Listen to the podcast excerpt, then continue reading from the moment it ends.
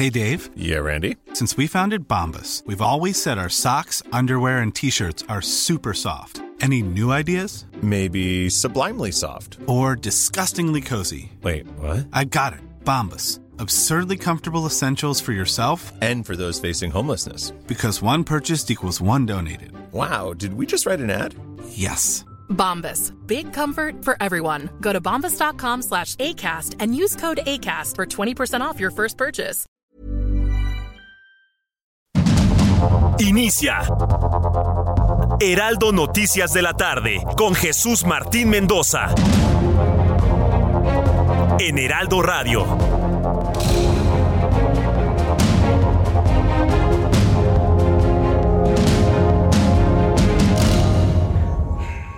Son las seis. Las seis de la tarde en punto, hora del centro de la República Mexicana. Bienvenidos, muy buenas tardes. Iniciamos Heraldo Radio con todas las noticias a esta hora de la tarde, las noticias como a usted le gusta escucharlas. Así que yo le invito a que le suba el volumen a su radio a esta hora de la tarde. Le saluda Jesús Martín Mendoza con toda la información importante de este martes 28 de junio de 2022. Este es un resumen de lo más destacado. Le informo, es martes 28 de junio. Bien, bueno, pues eh, le voy a informar que el secretario de Relaciones Exteriores, Marcelo Ebrard, informó que México y los Estados Unidos trabajarán juntos para ubicar y detener a los responsables de la muerte de los 50 migrantes abandonados dentro de un tráiler en San Antonio, Texas. Esta es la noticia principal. Estamos verdaderamente asombrados. Estamos asombrados de la capacidad humana de importarle muy poco a los demás. Un pollero que seguramente le cobró más de 20 mil, 30 mil, 40 mil, 50 mil pesos a cada uno de esos migrantes para meterlo a los Estados Unidos. Y que para evitar ser detenidos los abandonen en un tráiler. Y que luego todos adentro del tráiler fueron muriendo uno a uno por falta de aire y falta de comida y falta de agua. Verdaderamente no tiene nombre. ¿Quién es el culpable de esto? Perdón, ambos países, tanto México como los Estados Unidos. México por su profunda corrupción y su falta de, de oportunidades que expulsa a mexicanos para buscar un ingreso y un trabajo en los Estados Unidos y los Estados Unidos donde también hay corrupción. ¿O acaso usted cree que no sabían algunos integrantes de la migra que había mexicanos en ese tráiler? Por supuesto que lo sabían. También hay corrupción en la policía de los Estados Unidos. También la hay. Ambos son culpables. Estados Unidos y México, ambos son culpables de la tragedia en San Antonio, Texas, que no quepa la menor duda. Y en ese marco, Joe Biden y Andrés Manuel López Obrador van a tener un encuentro el próximo 12 de julio. Con esto, mire, con esto que finalmente ha ocurrido hace unas cuantas horas en San Antonio, Texas. Le voy a tener todos los detalles más adelante, aquí en el Heraldo Radio. También le informo en este resumen de noticias que Alejandro Moreno, dirigente nacional del Partido Revolucionario Institucional, anunció que su partido va a proponer realizar modificaciones a la ley de armas de fuego para que los mexicanos puedan tener acceso a las armas con mayor facilidad y de esta manera poder defenderse de la delincuencia. Esto lo dijo en conferencia de prensa. A ver, dígame usted, ¿qué prefiere? que sea el Estado a través de policías verdaderamente capacitadas que nos defiendan del crimen o que usted y yo nos armemos con una pistola para andar matando criminales. ¿Usted qué prefiere? No, bueno, pues ¿qué, ¿qué, es lo que está haciendo Alejandro Moreno? ¿Romper la alianza con el PAN y el PRD? ¿Se quiere ir con Morena? ¿Qué tanto le está calculando? Es un despropósito lo que acabas de decir Alejandro Moreno. ¿Sabes por qué? Porque no somos Estados Unidos. Porque no somos Dinamarca, no somos Suecia, no somos Francia. No somos Japón, no somos Rusia, no somos Finlandia. No somos Grecia, no somos Italia, no somos Sudáfrica, no somos Argentina. Somos un país corrupto llamado México. Y si usted le da armas a cualquier tipo, va a haber balaceras en todos lados.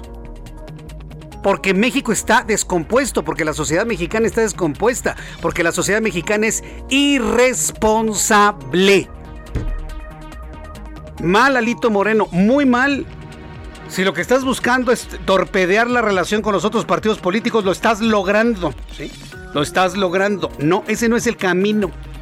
para el nivel de descomposición social y para el nivel de irresponsabilidad de la sociedad mexicana, primero se tiene que ir a lo contrario, a un programa de despistolización, luego un programa de capacitación de policías, luego sacar al ejército de las calles, como se ha prometido, y de esta manera pues ya veríamos otro tipo de acciones mucho más avanzadas, propios de otro tipo de países. Pero lo que está haciendo Alejandro Moreno es ponerse primero los zapatos y encima ponerse los calcetines. Este martes en Puebla, dos niños y dos adultos resultaron heridos tras el ataque armado en un centro de vacunación infantil en la colonia Francisco y Madero, donde decenas de familias se encontraban formadas. Esto es un hecho verdaderamente insólito, totalmente insólito balacera dentro de un centro de vacunación. Y espéreme, no era un centro de vacunación de adultos, era un centro de vacunación para niños. Dicen las primeras investigaciones que fueron en un ataque directo a una de las personas que estaban formadas. Está lesionada, no está muerta. Le tendré los detalles más adelante en el Heraldo Radio. Óscar Andrés Flores, alias el Lunares, presunto líder de la Unión Tepito, fue sentenciado a 27 años, 6 meses de cárcel, informó la Fiscalía General de Justicia de la Ciudad de México por el delito de homicidio calificado. Mientras tanto, la Secretaría de las Mujeres de la Ciudad de México informó que no tiene registro de Irma Lidia Gamboa, la mujer que fue asesinada por su esposo dentro del Suntory de la Colonia del Valle, que haya solicitado apoyo a la dependencia ante la violencia que vivía en su relación. Empiezan las discrepancias de lo que dicen hizo Irma Lidia y con los datos que en realidad tiene la Fiscalía de la Ciudad de México. Grupo Financiero Banorte ha presentado una oferta no vinculante para la compra del Banco Nacional de México que vende Citi. Trascendió que el banco ha contratado a la unidad de banca de inversión de Banco of America para que le asesore con la oferta. Es el primer banco que da un paso adelante. Es Banorte el primero que da un paso adelante ya en un interés claro para comprar Banamex, para comprar el Banco Nacional de México que está vendiendo Citi. Mientras tanto, también le informo que este martes el presidente de los Estados Unidos, Joe Biden, llegó a España para el inicio de la cumbre de la OTAN, en la que el PDB se centra en la actual invasión a Ucrania por parte de Rusia. Eso es lo que van a hablar en la OTAN. Mañana inician los trabajos de esta reunión de la OTAN. ¿Y sabe quién va a estar en comunicación directa con los integrantes de la OTAN? El presidente de Ucrania, Volodymyr Zelensky. Vamos a ver qué les va a reclamar Volodymyr Zelensky cuando ayer le destruyeron por completo un centro comercial lleno de personas. Dicen que hay 10 muertos, yo pienso que son mucho más. Y los países de la OTAN, mire, calladitos, ni una palabra, ni un comentario, ni una reacción, nada absolutamente. En ese marco de un profundo y espantoso silencio, ¿qué les dirá Volodymyr Zelensky a los reunidos de la OTAN? Bueno, pues le voy a tener todos los detalles más adelante aquí en el Heraldo Radio. La Unión Europea aprobó este martes la ampliación del uso de los certificados de COVID-19 por un año hasta finales de junio de 2023 ante el repunte de los casos del virus antes del inicio de la temporada de las vacaciones de verano. Vamos con nuestros compañeros reporteros urbanos, periodistas especializados en información de ciudad. En el centro del país llueve con intensidad sin duda alguna. Vamos directamente en primer lugar con Gerardo Galicia. Adelante Gerardo, ¿cómo te va? Bienvenido, buenas tardes. Muy bien, Jesús Martín, excelente tarde. Y sí, bien lo mencionas, hemos tenido llovizna intermitente en la zona del Aeropuerto Internacional de la Ciudad de México. Por lo pronto ha cesado un poco. Sin embargo, lo que sí ya tenemos son bastantes conflictos viales para nuestros amigos que van a utilizar el circuito interior en sus diversos nombres. Llevan a encontrar un avance difícil llegando a la zona del viaducto, pasando por la calzada de Ignacio Zaragoza hacia la terminal número uno del aeropuerto. Habrá que tomarlo con mucha paciencia, manejar con precaución. Más adelante hay problemas también para poder accesar a la avenida Oceanía y en el sentido opuesto el avance es un poco más favorable, aunque ya llegando a la zona del viaducto nuevamente el desplazamiento se torna un poco complicado y para nuestros amigos que van a utilizar el eje 3 sur se mantiene como buena opción para poder llegar a la zona de Churubusco, incluso hasta el eje 3 oriente. Por lo pronto, Jesús Martín, el reporte. Muchas gracias por la información, Gerardo. Hasta luego. Hasta luego, que te vaya muy bien. Saludo a mi compañero Daniel Magaña, quien nos tiene más información. Adelante, Daniel. ¿Qué tal, Jesús Martínez? Muy buenas tardes. Bueno, pues también llueve, llueve en la zona sur de la ciudad, también información del eje 3 Oriente, este eje troncal metropolitano, pero la zona de la avenida Cafetales, eh, bueno, pues ya eh, pues lleva aproximadamente una hora lloviendo en todo este perímetro, empiezan a generarse algunos encharcamientos, así que hay que manejar con mucho cuidado en caso de que se incorpore hacia la calzada del hueso. Poco más adelante, al descender del distribuidor vial Moyoguarda para continuar hacia el perímetro de Xochimilco algunos encharcamientos, así que hay que tomar esto en cuenta las personas que se trasladan hacia las inmediaciones de la preparatoria número uno, también hacia la zona de la avenida San Bernardino. El reporte de Jesús Martín. Muy buenas tardes. Gracias por la información, eh, Daniel Magaña. Muy buenas tardes. La lluvia es intensa prácticamente en todo el Valle de México, también en el norte del país. Hay lluvias interesantes e importantes en Saltillo, Coahuila. También ya empieza a llover algo en Monterrey, Nuevo León. Saludos amigos que nos escuchan a través de digitales en Monterrey. Le voy a tener toda la información de lo que ocurre en el norte del país. Pero por lo pronto decirle que ya son las 6 de la tarde con 10 minutos. Llegué para deslumbrar con el 3x2 en jabones de lavandería y detergentes líquidos más color 1, 2, 3, Persil, Viva, Ariel y Ace. Además, 3x2 en detergentes en polvo, Ace, Maestro Limpio, Ariel y Salvo. Con Julio lo regalado te llega, solo en Soriana. A junio 30, aplican restricciones. Ya son las 6 con 10, las 6 de la tarde con 10 minutos hora del centro de la República Mexicana. Esto es el Heraldo Radio, yo soy Jesús Martín Mendoza y le acompaño siempre con muchísimo gusto. Vamos a revisar qué es lo que sucedía un día como hoy, 28 de junio, en México, el mundo y la historia con Abraham Arreola. Bienvenidos, esto es un día como hoy en la historia 28 de junio. 1817, en México se produce la batalla de los arrastraderos, donde los insurgentes, comandados por el general Francisco Javier Mina, derrotaron a las fuerzas realistas comandadas por el coronel Cristóbal Ordóñez. 1845, en México se funda el Club de Fútbol Monterrey. En 1964, en los Estados Unidos, Malcolm X crea la Organización de la Unidad Afroamericana. Y en el año 2011, Google lanza su red social, Google Plus, que se murió tiempo después. Amigos, esto fue un día como hoy en la historia. Muchas gracias. Fin. Gracias, Abraham Fin. Sí, por supuesto. Gracias a todos los amigos que nos escuchan a esta hora de la tarde. Vamos a revisar las condiciones meteorológicas para las próximas horas. Súbale el volumen a su radio, que le voy a informar lo que sucede en cuanto a pronóstico del tiempo para las próximas horas. El Servicio Meteorológico Nacional, que depende de la Comisión Nacional del Agua, informa sobre la onda tropical número 7, canales de baja presión, monzón mexicano, sistema frontal, zona de baja presión con potencial, potencial ciclónico. Vaya, todo lo necesario para que tengamos lluvias extendidas prácticamente por todo el territorio nacional. Dice el Servicio Meteorológico que durante esta noche y madrugada un sistema frontal y una zona de baja presión con probabilidad de desarrollo ciclónico van a tener interacción al noreste de Tamaulipas y van a producir lluvias puntuales fuertes, tormentas eléctricas, posibles granizadas en Coahuila, Nuevo León y Tamaulipas. Por otra parte, el monzón mexicano mantendrá la probabilidad de lluvias puntuales en Durango y Sinaloa. Amigos que nos escuchan en Sonora y en Chihuahua también tendrán este fenómeno del monzón mexicano.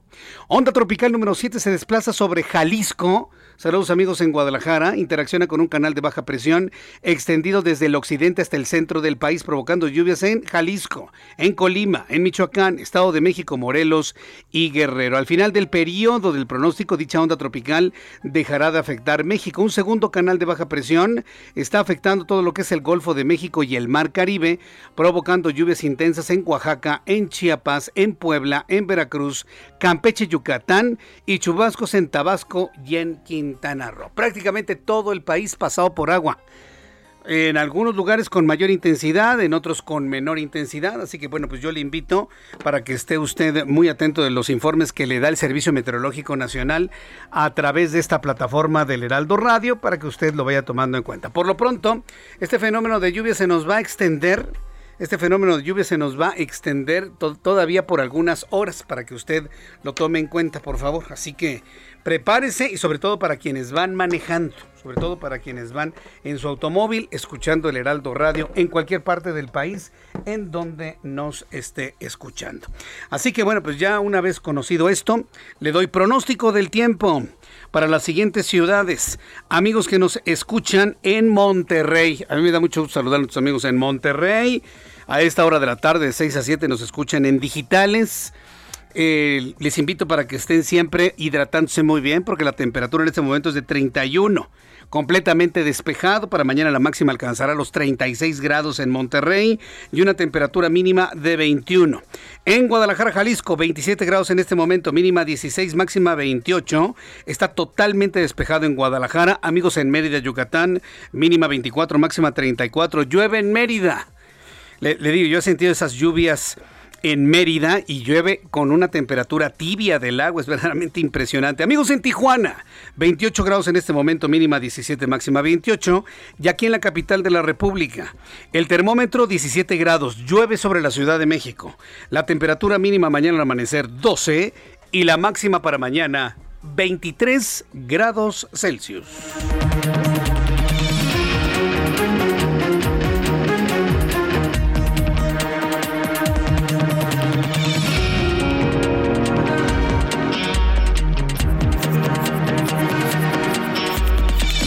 La tarde con 15 minutos, 6 y cuarto, las 6 y cuarto hora del centro de la República Mexicana. Bien, el centro de la noticia, sí, además de San Antonio, amigos que nos escuchan en San Antonio, Texas, un enorme saludo, gracias por estar con nosotros. Eh, está en Puebla, aquí en, nuestro país, el centro de la noticia está en Puebla porque se dio una balacera Sí, en un centro de vacunación contra COVID-19 para niños de entre 5 y 11 años. ¿Puede usted creerlo?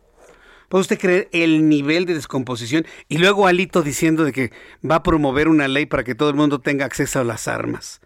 Piensa que estamos en Canadá, piensa que estamos en Estados Unidos, piensa que estamos en Finlandia o en Suecia, en donde el nivel de educación es tal donde las armas se ven como una herramienta de defensa y no como una herramienta de ataque.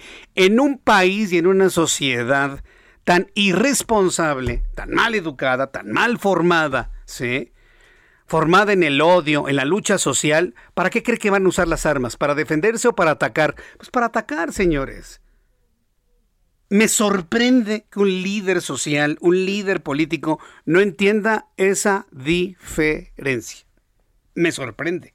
Mucho, para mal, por supuesto.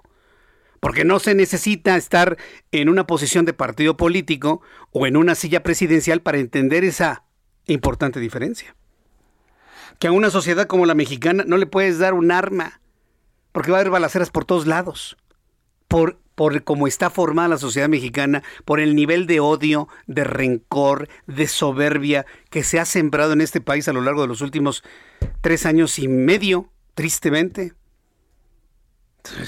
y para muestra, mire, lo ocurrido. En un centro de vacunación quieren ajustar cuentas con un hombre, balazos. La Secretaría de Seguridad de Puebla informó que el ataque armado ocurrió esta mañana en un centro de vacunación infantil y que dejó dos adultos y dos menores lesionados. Se trató de un ataque directo contra un hombre que se encontraba formado en la fila. Claudia Espinosa, nuestra corresponsal en Puebla, nos tiene más detalles. Adelante, Claudia. Así es, Jesús Martín, saludo con gusto a ti y a todos los amigos del Heraldo Media Group. Como ya lo comentas, pues las autoridades han confirmado que esta situación que se presentó por la mañana, casi al mediodía, en un centro de vacunación, el centro de vacunación ubicado en el Centro de Salud Francisco y Madero en la capital, fue producto de un ataque directo a un hombre denominado Fernando N. Se sabe eh, que sería un ajuste de cuentas, sin embargo, pues las dos personas que viajaban en una motocicleta y que llegaron hasta la fila donde se encontraban, pues padres de familia, pequeñitos de 5 a 11 años esperando recibir la vacuna de COVID-19 resultó justamente en este ataque a balazos contra este hombre que recibió pues lesiones de bala tanto en un brazo como en un costado del abdomen del lado izquierdo, pero también afectó a un padre de familia que estaba con sus dos pequeños. Los tres resultaron lesionados, aunque eh, las autoridades sanitarias reportan que se mantienen estables las cuatro personas y que inclusive, bueno, pues uno de los adultos, el padre de los pequeños ya fue dado de alta, pues se mantiene la vigilancia en las zona. Agentes ministeriales de la Fiscalía General del Estado terminaron hasta hace algunos momentos pues, de realizar todas las pesquisas en la calle que permaneció cerrada y protegida por elementos de seguridad pública estatal y de Guardia Nacional mientras se realizaban estas diligencias.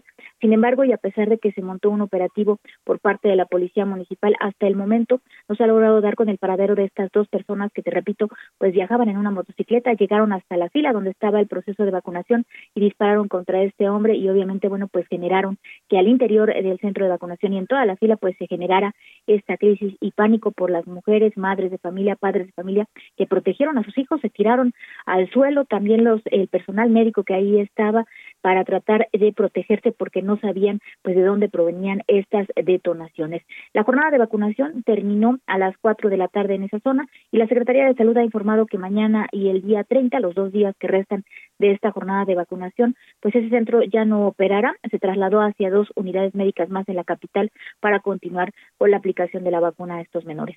Es la información que se ha generado este día desde Puebla. Las lesiones de las personas que resultaron heridas por impacto de bala son graves estas heridas. ¿Qué se informa sobre ello?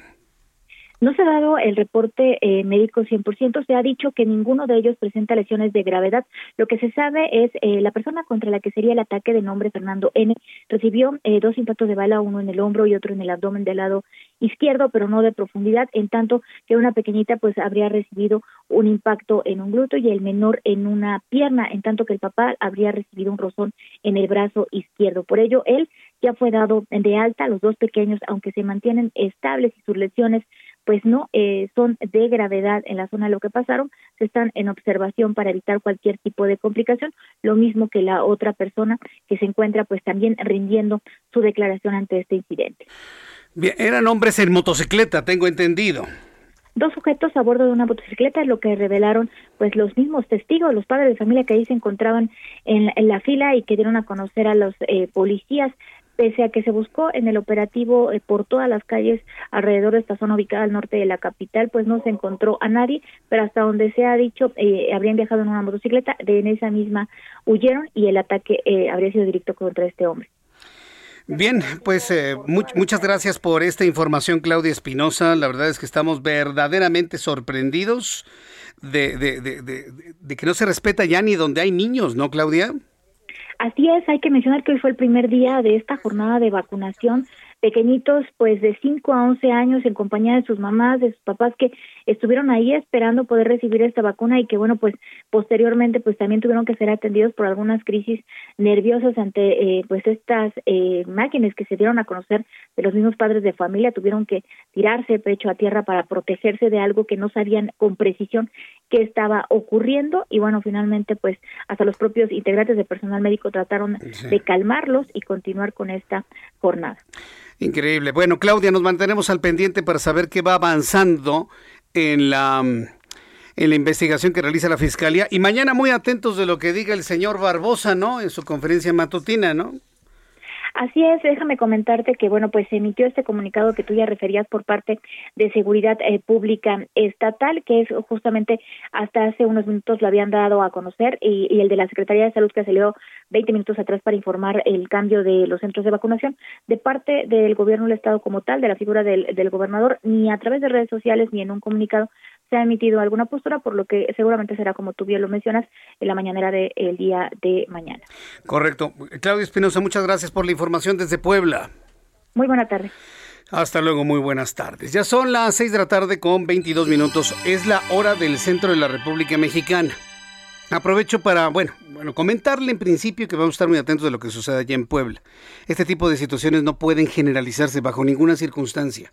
Y tanto Miguel Barbosa como el presidente de la República tienen que entrar a este tipo de situaciones, porque independientemente de que, ah, porque luego nos salen con que, ah, es un asunto marital, ah, es un asunto entre ellos, ah, es un hecho aislado, ah, no se presenta, pues claro que es un hecho aislado, es la primera vez que ocurre una balacera dentro de un centro de vacunación. Tienen que hacer todo lo posible porque eso no se vuelva a repetir nunca, jamás. Si tienen que poner a la Marina, si tienen que poner al ejército, si tienen que poner a las policías locales, pónganlas. Pero no se puede volver a repetir una balacera en un centro de salud y que es de vacunación para los menores de edad, para niños de entre 5 y 11 años. ¿Se imagina el miedo, el terror que sintieron los niños? A ver mañana con qué nos salen en, las, en la mañana ambos, tanto el gobernador poblano como el presidente mexicano. Antes de ir a los mensajes, quiero saludar a nuestros amigos que nos escuchan en Estados Unidos a través de la poderosa señal de Now Media Radio en los Estados Unidos. Y quiero enviar un caluroso saludo a nuestros amigos que nos están escuchando en estos momentos en Chicago, Illinois, a través de la frecuencia del 102.9 de FM. Amigos en Chicago, comunidad hispana, gracias por estar en sintonía con nosotros desde México a través de la señal del Heraldo Radio y Now Media Radio. Y en San Antonio, Texas, que por cierto se ha convertido en el centro de la noticia con la muerte de 51 migrantes abandonados dentro de un tráiler, amigos en San Antonio nos escuchan a través del 1520 de amplitud modulada. Estoy seguro que nos viene escuchando en su automóvil, nos está escuchando en su casa. Después de los anuncios, le voy a tener detalles de todo lo que se sabe hasta este momento, una actualización de la información que se ha generado en San Antonio luego de la ubicación de estos migrantes literalmente abandonados dentro de la caja de un tráiler. Murieron de asfixia, murieron de sed principalmente. Regresaré con esta información. Gracias amigos en San Antonio por sintonizarnos en el 1520. Voy a los anuncios locales, anuncios nacionales y regreso enseguida con esta historia. Escucha las noticias de la tarde con Jesús Martín Mendoza. Regresamos. Continúa Heraldo Noticias de la tarde con Jesús Martín Mendoza.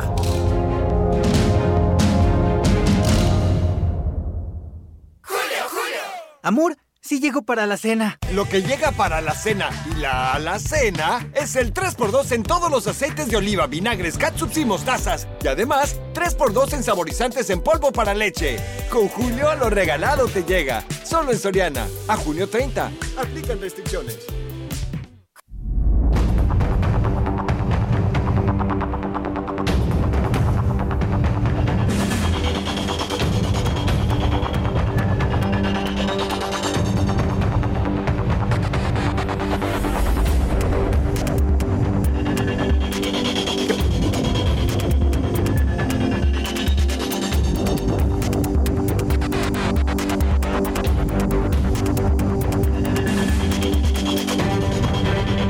Las 6 de la tarde con 31 minutos hora del centro de la República Mexicana.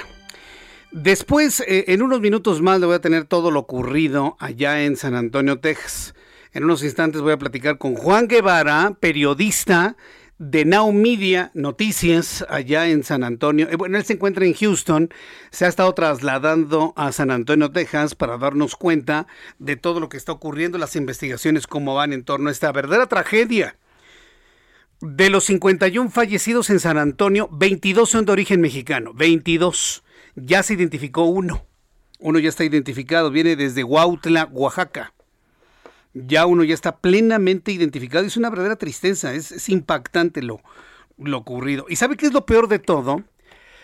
Que si en el encuentro entre Joe Biden y Andrés Manuel López Obrador el próximo 12 de julio no establecen una política clara en materia migratoria, pero sobre todo, fíjese lo que le voy a decir, se establece de manera clara la política que tenía en su momento Donald Trump, porque en este momento se expulsan más mexicanos y centroamericanos que con Donald Trump, cosa que va a meter en una contradicción enorme a los Estados Unidos. Si eso no se arregla, el fenómeno de migrantes que estén pagando hasta 50 pesos porque los pasen del otro lado, y a la mera hora los abandonen a su suerte como sucedió en San Antonio, se va a volver a repetir.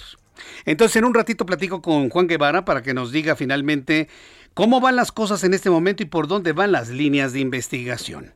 Pero antes, y ahora que estábamos platicando de lo ocurrido en Puebla, donde se acercan unos tipos y con un arma de fuego se la vacían a un a una de las personas que se, se encontraban formadas, no la matan, la lesionan, a él, a, otro, a otro adulto y a dos menores, nos sorprende esta información porque dice el PRI que busca impulsar una reforma legal para que todos los mexicanos tengamos acceso a las armas de mayor calibre, es decir, ya, porque actualmente usted puede tener acceso vía Secretaría de la Defensa Nacional a una calibre 22, a una pistolita calibre 22, la compra en la defensa, le dan un, certificado, inclusive hasta le dan, eh, le ofrecen la posibilidad de practicar, de tirar y de utilizarla.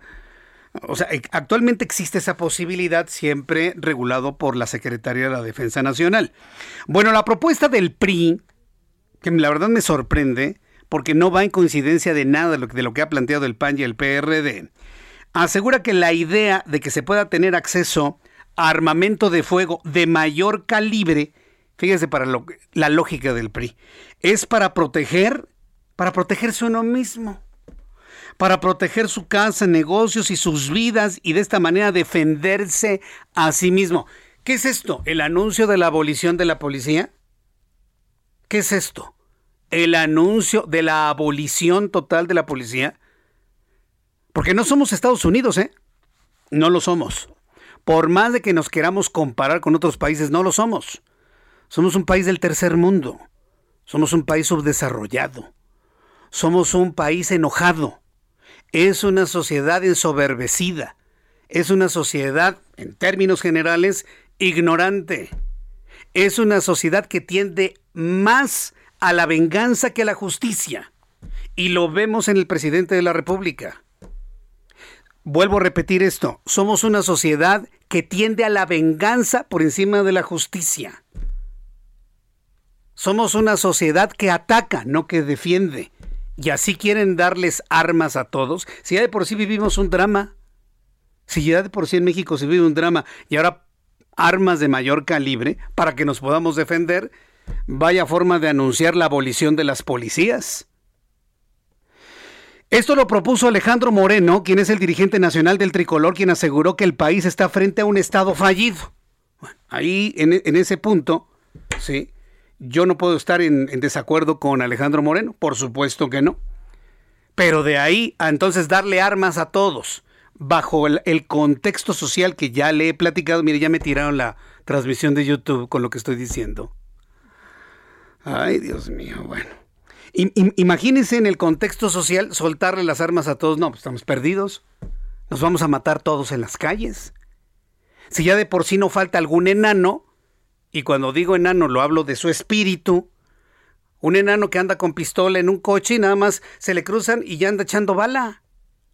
¿Usted cree que con una sociedad así es conveniente soltar las armas? En otro contexto, pues posiblemente sí. Un fenómeno se puede autorregular y lo que usted guste y mande y, y, vea lo que pasa en los Estados Unidos.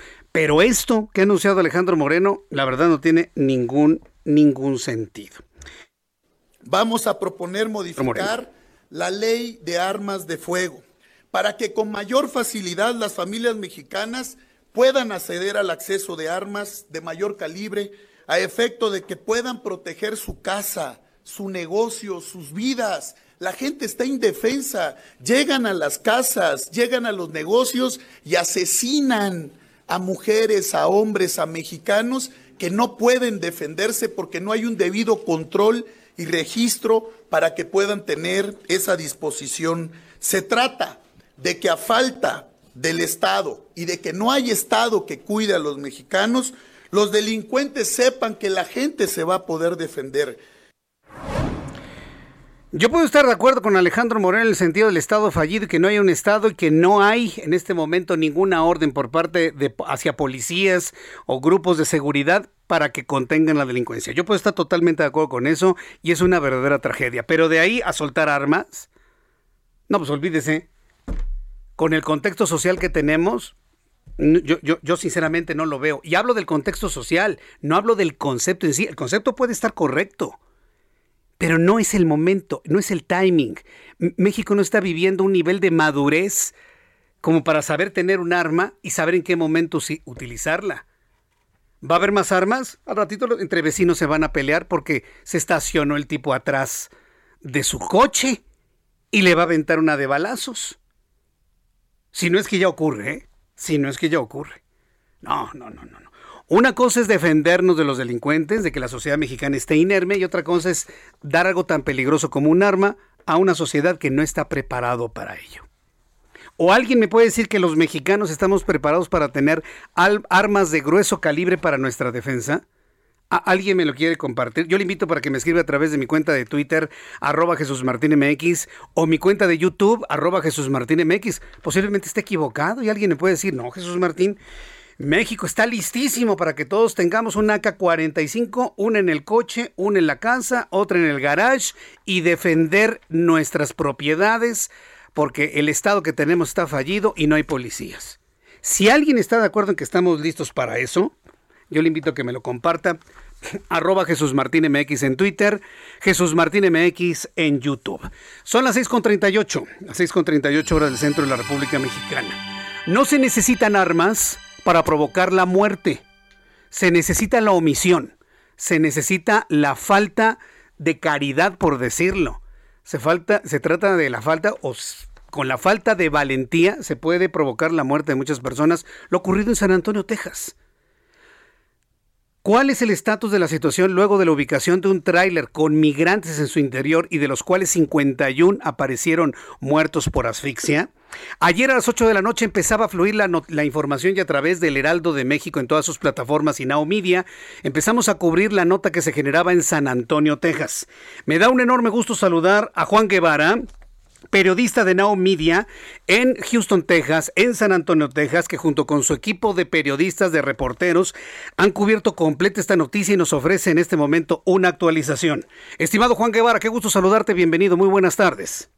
Mi querido Jesús Martín, bueno, para decirte que, como tú lo mencionabas, sube a 51 la cifra de inmigrantes muertos dentro de este camión en San Antonio, 27 ya se informa son de nacionalidad mexicana. Del 13 de los sobrevivientes se encuentran en seis hospitales del área en condición crítica. De los 51, de los 51 personas fallecidos, 27, como se los digo, son, son nacionalidad mexicana. Este camión se descubrió ayer a alrededor de las 6 de la tarde en una zona boscosa al, al sureste de San Antonio. Y obviamente se cree que la causa principal fue el hacinamiento y las temperaturas. 39 eh, de estas víctimas son hombres, 12 son mujeres y sigue la información fluyendo. Eh, el FBI ya tomó esta, la jurisdicción de esta investigación, lo considera una, una, un caso federal hay tres personas ya detenidas. En menos de 24 horas la justicia americana se movió para poder encontrar a estas tres personas. Ya las tienen bajo custodia del FBI.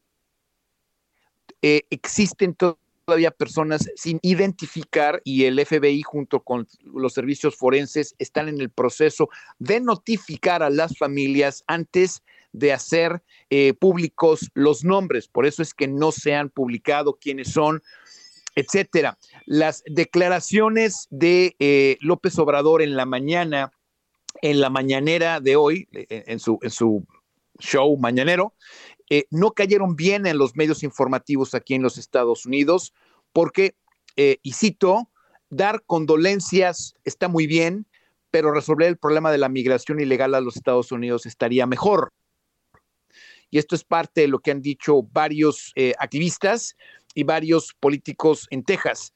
Eh, Greg Abbott, el gobernador de Texas, fue bastante claro en culpar a la administración del presidente Biden por el permitir una frontera, cito, abierta en donde cualquier persona puede pasar. Eh, es, esto obviamente hay que ponerlo en contexto, Jesús Martín, porque como sabes, el gobernador de Texas ha sido muy, muy agresivo con los estados, eh, eh, eh, vaya, colindantes con México, en donde, bueno, pues lo, lo, vimos hace un mes, un mes y medio, en donde, bueno, prácticamente estaba revisando cada camión que entraba de México a los Estados Unidos, porque pues él está tratando de alguna manera de minimizar el problema de la, del flujo ilegal de migrantes hacia los Estados Unidos. Eh, también sabemos que se está poniendo por parte del consulado mexicano un número de teléfono para que en el consulado de Texas se puedan, en el consulado de San Antonio en Texas, se pueda verificar si hay alguno de sus familiares o, poder determinar si alguno de las personas que alguna persona, persona en México tenga pues eh, faltando, o sea, que, que, no estén, que no sepan su paradero, puedan identificarlo a través de los consulados en Texas, específicamente el consulado en San Antonio. También se dio a conocer que el hallazgo de este camión en la cuadra de 9600 Quintana Road, cerca de la base aérea de Lackland, al suroeste de San Antonio, fue, pues, adivina, adivinador, fue eh, descubierto por un ciudadano mexicano que fue quien le dio parte a las autoridades para poder investigar eso. Inclusive se escuchaban lo que ellos llaman gritos de auxilio por parte de este camión que fue abandonado en el em, en prácticamente 9600 de Quintana Road. Esto sigue siendo esto sigue siendo una noticia en desarrollo, Jesús Martín. Eh, vaya, es, es, una situación, es una tragedia y, se espera todavía pues que siga la información fluyendo en los próximos días en donde seguramente va a haber repercusiones serias en el tema migratorio eh, y obviamente se esperan declaraciones del de, eh, el Departamento de Homeland Security eh, que van a hacer modificaciones específicas para evitar que esta tragedia se vuelva a suceder, porque lamentablemente no ven apoyo de las autoridades mexicanas. vimos a un Greg Abbott, el gobernador de Texas, profundamente molesto con el presidente Joe Biden. Inclusive lo está responsabilizando de la tragedia por lo que él dice, estas son las consecuencias de una política de fronteras abiertas. Yo no veo que haya una política de fronteras abiertas en, los Estados Unidos, Juan. ¿Cómo entender las declaraciones de un molesto, muy indignado gobernador de Texas? Mira, eh, lo que pasa es que el gobernador de Texas, Jesús Martín, era, eh, estaba muy a favor de la de la política migratoria, de, la, política de la política migratoria de eh, eh, Donald Trump. Esto es muy importante mencionarlo. Entonces, eh, ¿esto qué significa? Biden llega a la presidencia, trata de ser más amigable con los migrantes, trata de darles el asilo político que están buscando. Y bueno, los migrantes se prácticamente dijeron, bueno, las cosas están más fáciles que con el presidente Trump y ahora pues tienen un problema en la frontera. O sea, México sigue siendo el traspatio de los Estados Unidos, porque eso fue lo que acordó López Obrador con Trump para poder tratar de eh, seguir con el título 42 en donde los migrantes buscan asilo en México, no en los Estados Unidos. Y eso es algo que, eso es algo que Greg Abbott ha estado empujando mucho. Greg Abbott no es amigo de México. Greg, Abbott no es eh, un, gobernador que esté dispuesto a tolerar la, migración ilegal. Inclusive decía que, lo dijo hace, hace un mes y medio, dos meses, Greg Abbott dijo que estaban siendo invadidos los, uh, los, Texas por medio de los, los, migrantes ilegales, que fue cuando López Obrador tuvo la gran idea de decir que, pues, eh, simplemente que le bajara dos rayitas, ¿no? Es decir, el tema es que, el, el tema es que no existe una política migratoria adecuada y sobre todo, lo hemos dicho en este espacio, Jesús Martín, eh, Joe Biden ha mandado a Kamala Harris, ha mandado a, Ken Salazar a platicar con el presidente de los Estados Unidos mexicanos, Andrés Manuel López Obrador, para decirle la urgencia que es el detener la migración ilegal hacia los Estados Unidos. Y pues el presidente de México lo que hace es hablar con Sembrando Vida, la importancia de, de permitirles a los centroamericanos una oportunidad a los Estados Unidos. Eh, eh, hay una completa disparidad entre el discurso que tiene López Obrador con el discurso que está tratando de llevar Biden. Esto obviamente van a ser parte de las agendas que tienen el día 12 de julio. Recordemos que él decidió no asistir a una cumbre que era muy importante para el presidente Biden.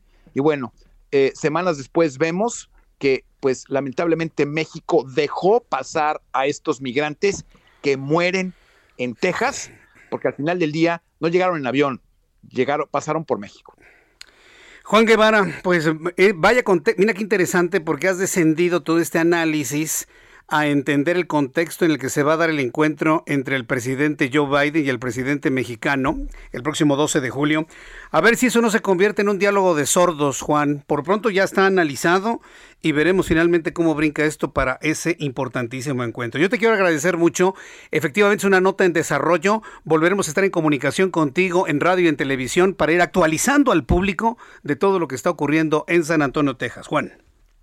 Estoy siempre a la orden de Jesús Martín. Gracias por todo. Te envío un fuerte abrazo. Muchas gracias. Juan Guevara. Él es eh, periodista en Now Media radio, en Now Media Televisión y nos ha dado, bueno, además de la actualización, un contexto de la situación que se vive en torno a los migrantes. Los migrantes están en la búsqueda de una vida mejor. Eso no nos puede quedar bajo ninguna duda.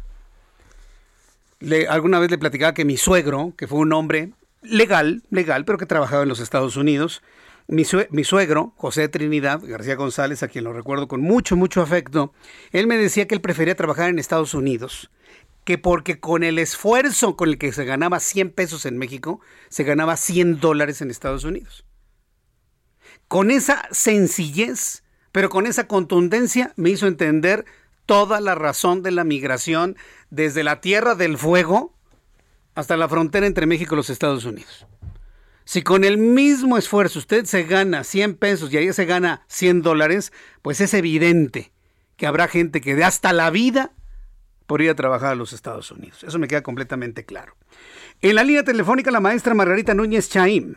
Ella es coordinadora del programa de asuntos migratorios de la Universidad Iberoamericana, a quien le agradezco estos minutos de comunicación con el auditorio del Heraldo Radio. Maestra Núñez Chaim, me da mucho gusto saludarla. Bienvenida. ¿Cómo le va? Muy bien, muchas gracias. El gusto es mío. Gracias por la invitación. Este fenómeno que, eh, y esta tragedia que hemos estado informando a través de nuestra plataforma del Heraldo de México, en donde mueren 51 migrantes asfixiados ya va por, por abandono, pues yo creo que se va, lamentablemente se va a seguir eh, presentando en el futuro, porque la migración no se va a detener con ningún programa, con ningún acuerdo, con ningún acuerdo binacional ni nada. Seguirán yendo mexicanos, centroamericanos, sudamericanos a los Estados Unidos, maestra Margarita Núñez.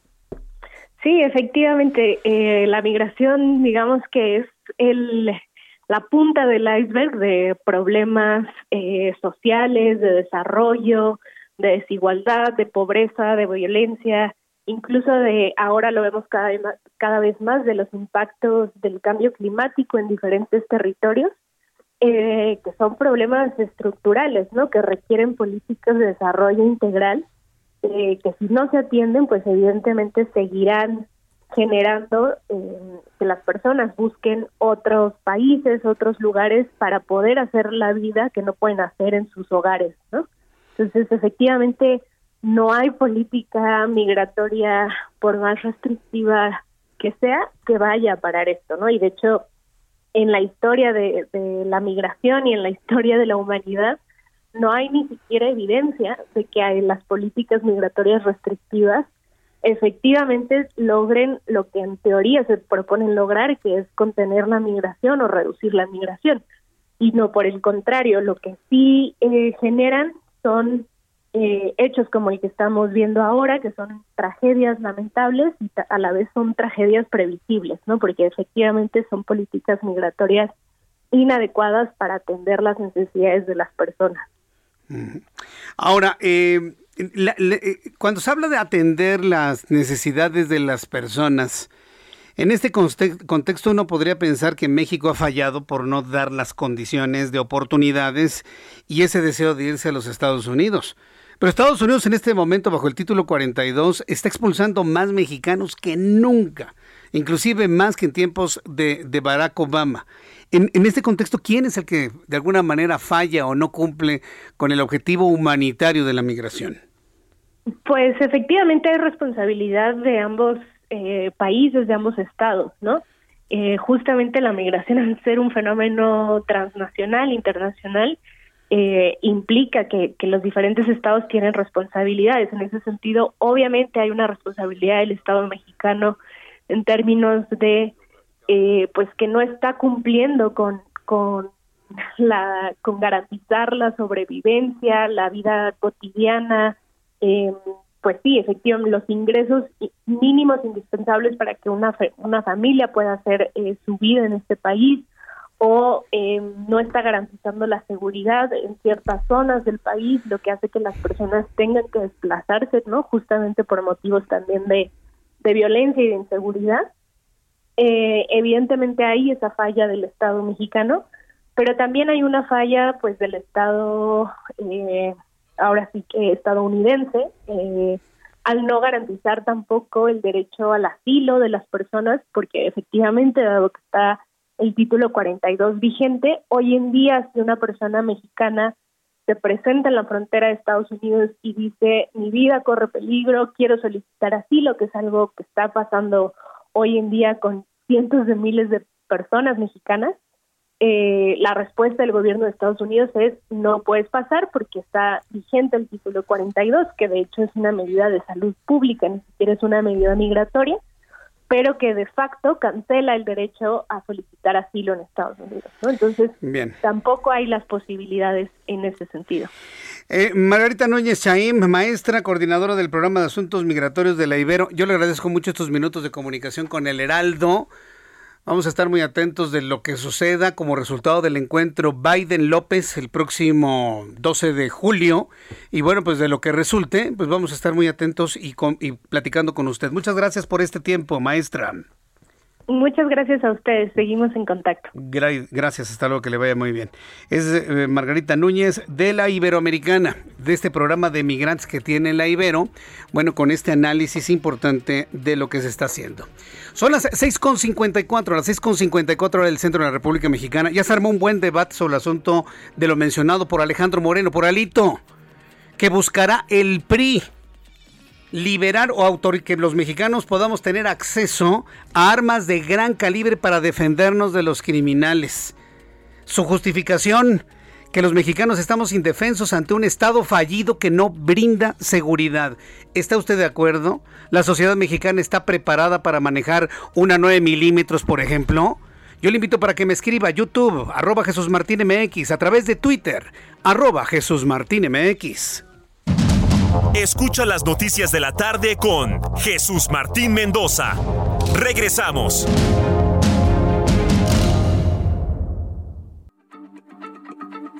Heraldo Radio, la H se lee, se comparte, se ve y ahora también se escucha.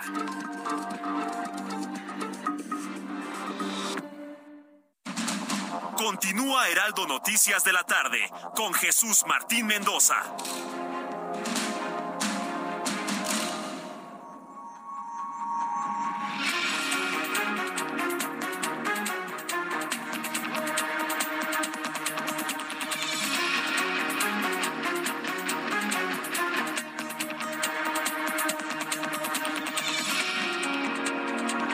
Son las 7 en punto, las 19 horas en punto hora del centro de la República Mexicana. Le presento un resumen con las noticias más importantes en el Heraldo Radio.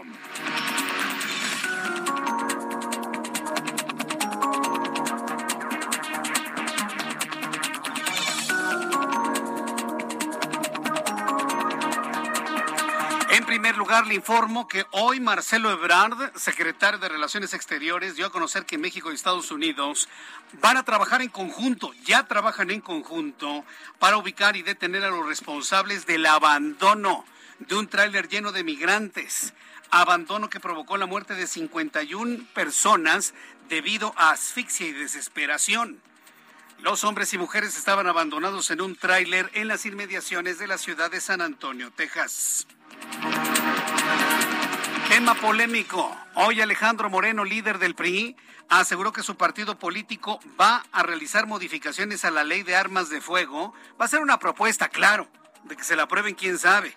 Pero la propuesta va en el sentido para que usted, yo y todos los mexicanos podamos tener acceso a armamento de gran calibre ya no nada más la pistolita de 22 milímetros, no, no, no, calibre 22, sino, no sé, una 9 milímetros, por ejemplo, la que usted me diga, con el objeto de defender nuestra persona, defender a nuestra familia, defender a nuestras posiciones, dice Alejandro Moreno, ante un Estado fallido, refiriéndose al gobierno de Andrés Manuel López Obrador. Hoy a través de mi cuenta de Twitter le invito para que participe en nuestro sondeo de esta tarde. Es un sondeo que busca saber si usted considera que estamos preparados para una medida de estas o no. Le estoy invitando en Twitter y en este resumen le informo para que participe en nuestro sondeo. Entre a Twitter arroba Jesús Martín MX, arroba Jesús Martín MX y le invito a participar en este sondeo. La pregunta es, ¿Está lista la sociedad mexicana para tener acceso a armas de gran calibre para defensa personal y del patrimonio ante un Estado fallido? Hasta este momento, del número de personas que han participado, el 69% piensan que no estamos listos, el 27% dice que sí estamos listos y un 4% me dice que no sabe qué contestar. Así que yo le invito para que entre a Twitter, arroba Jesús Martín MX, arroba Jesús Martín MX y me comparta su punto de vista. Hablando de armas, están por donde quiera. Hoy se suscitó un asunto verdaderamente sorprendente dentro de un centro de vacunación para niños en el estado de Puebla. Este martes en Puebla, dos niños y dos adultos resultaron lesionados tras un ataque con arma de fuego en un centro de vacunación infantil en el estado de Puebla. Eh, hasta este momento eh, no se ha podido identificar a los autores de este ataque directo en contra de una de las personas que, como le digo, deja un saldo de dos adultos lesionados y dos menores de edad también. En este resumen de noticias, le informo que en Jalisco se va a crear un sistema de atención a niños con diabetes y se realizará el primer registro estatal de menores con enfermedad, informó la coordinadora de Desarrollo Social, Bárbara Casillas. Este centro atenderá a 200 menores con diabetes que no cuenten con seguridad social y el programa tendrá un presupuesto este año de 10 millones de pesos. El gobierno de Nuevo León fortalecerá el bombardeo de nubes en las próximas horas para aprovechar la presencia de mantos nubosos que se registran en la entidad. Esto en Nuevo León. Es decir, está muy nublado, pero no llueve lo suficiente. Entonces van a hacer la técnica de, de la siembra de nubes.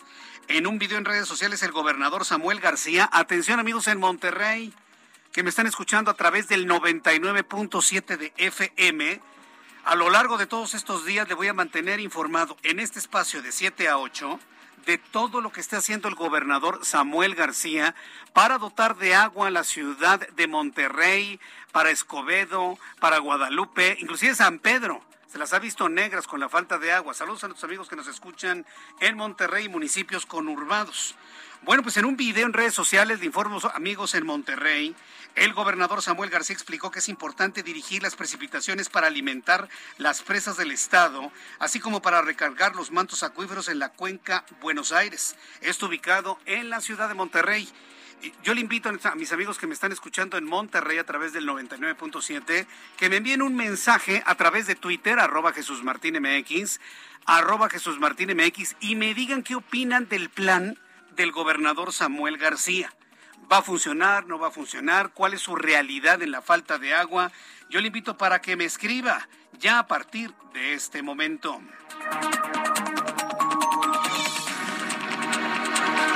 También le informo que esta tarde se registró la volcadura de un tráiler que transportaba envases de cerveza en el tramo carretero entre La Venta y La Ventosa. El conductor resultó con lesiones al quedar atrapado en la cabina de la unidad. Al poco tiempo de haberse volteado la unidad, decenas de personas que se presentaron para robar la cerveza. Antes de ayudar al chofer, llegaron a robarse las chelas, las caguamas, las latas y Alito quiere que con ese tipo de sociedad le soltemos armas de alto calibre. Una sociedad que antes de ayudar al chofer llegan a robarse las cervezas. Es que ya las tocó el diablo, es que ya se cayeron al piso Jesús Martín y de que se vayan a la basura que me las quede yo, pues me las quedo yo. No importa, Jesús Martín, todo eso que está dentro de un tráiler está asegurado, por eso me lo puedo llevar yo rateros. Ese es el calificativo. Rapiña, rateros. Nadie tiene por qué tocar absolutamente nada de un tráiler volteado, sea lo que sea. Y con este tipo de sociedades, Alito quiere soltar las armas de alto calibre. Cuando la gente, antes de ayudar a un chofer en desgracia, se roba las chelas, se roba las cervezas del tráiler. Es verdaderamente increíble lo que le estoy diciendo, pero sucede en nuestro país. Al poco tiempo de haberse volcado la unidad, decenas de personas se presentaron para robar la cerveza ante la mirada de los que en la zona circulaban, conducta que se ha vuelto constante en los, los pobladores de comunidades cercanas. Pobres, es que soy prove, Jesús Martín, y por eso me robo las chelas. No hagan eso, por muy pobre que se esté. Nadie le ha autorizado a robarse nada de un tráiler que se voltea. Eso lo convierte en, un sector de la población, pues ladrona. Perdón que lo diga así, pero finalmente eso es. Eso es, aunque a algunos no les guste escucharlo, finalmente eso es y eso son. El jefe de la policía en San Antonio, Texas, William McManus, informó que hay tres personas detenidas por el hallazgo de los migrantes muertos en un tráiler abandonado, mientras que el diario Tribún informó que las personas parecían haber sido rociadas con condimento para bistec, quizás en un intento para disfrazar el olor de las personas que estaban siendo traficadas. En el primer día de reuniones de la cumbre de la Organización del Tratado del Atlántico Norte, el secretario general Jens Stoltenberg anunció que la organización va a invitar a Suecia y Finlandia a sumarse a las filas después de que Turquía levantara su oposición. El presidente de Ucrania, le informo en este resumen, Volodymyr Zelensky, pidió este martes en el Consejo de Seguridad de la ONU que envíe representantes al centro comercial de Kremenchuk para comprobar que fue atacado por misiles rusos. Alegaciones de Rusia niegan y consideran propaganda ucraniana, pues aseguran que el centro comercial estaba en desuso y se incendió tras haber bombardeado un depósito de armas cercano. Rusia dice que ellos no atacaron el centro comercial. Rusia dice que el centro comercial estaba vacío.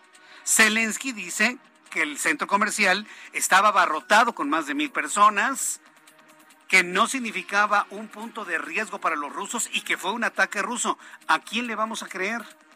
¿A Vladimir Putin que dice que no fue? ¿O a Zelensky que dice que fueron los rusos? Rusia dice que fueron los propios ucranianos quienes prendieron fuego a su propia plaza comercial en desuso. ¿A quién le vamos a creer? Yo le invito para que me lo comparta a través de mis redes sociales, arroba. Ya son las 7 con 9, hasta aquí este resumen de noticias. Le invito para que se quede con nosotros. Le saluda Jesús Martín Mendoza.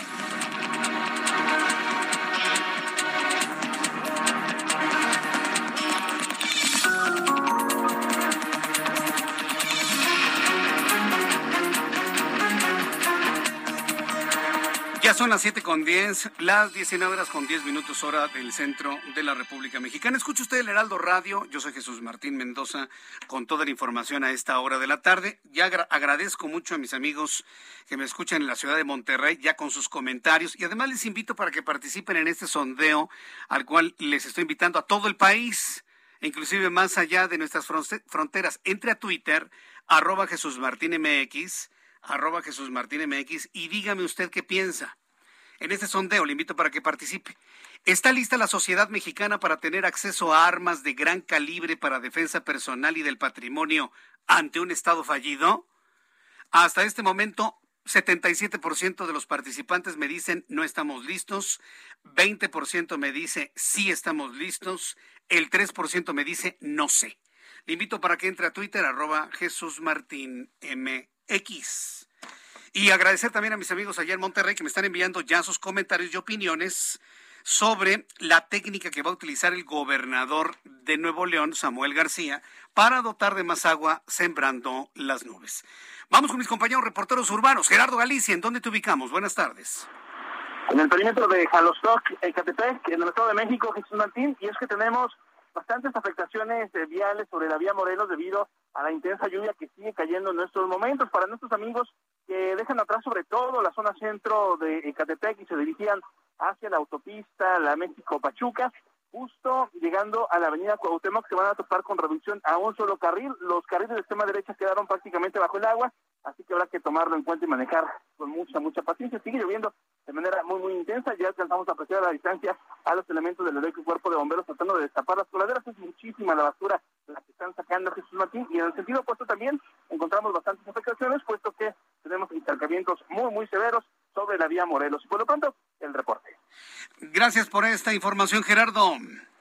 Hasta luego. Hasta luego, que te vaya muy bien. Daniel Magaña, gusto en saludarte. ¿En dónde te ubicamos a esta hora?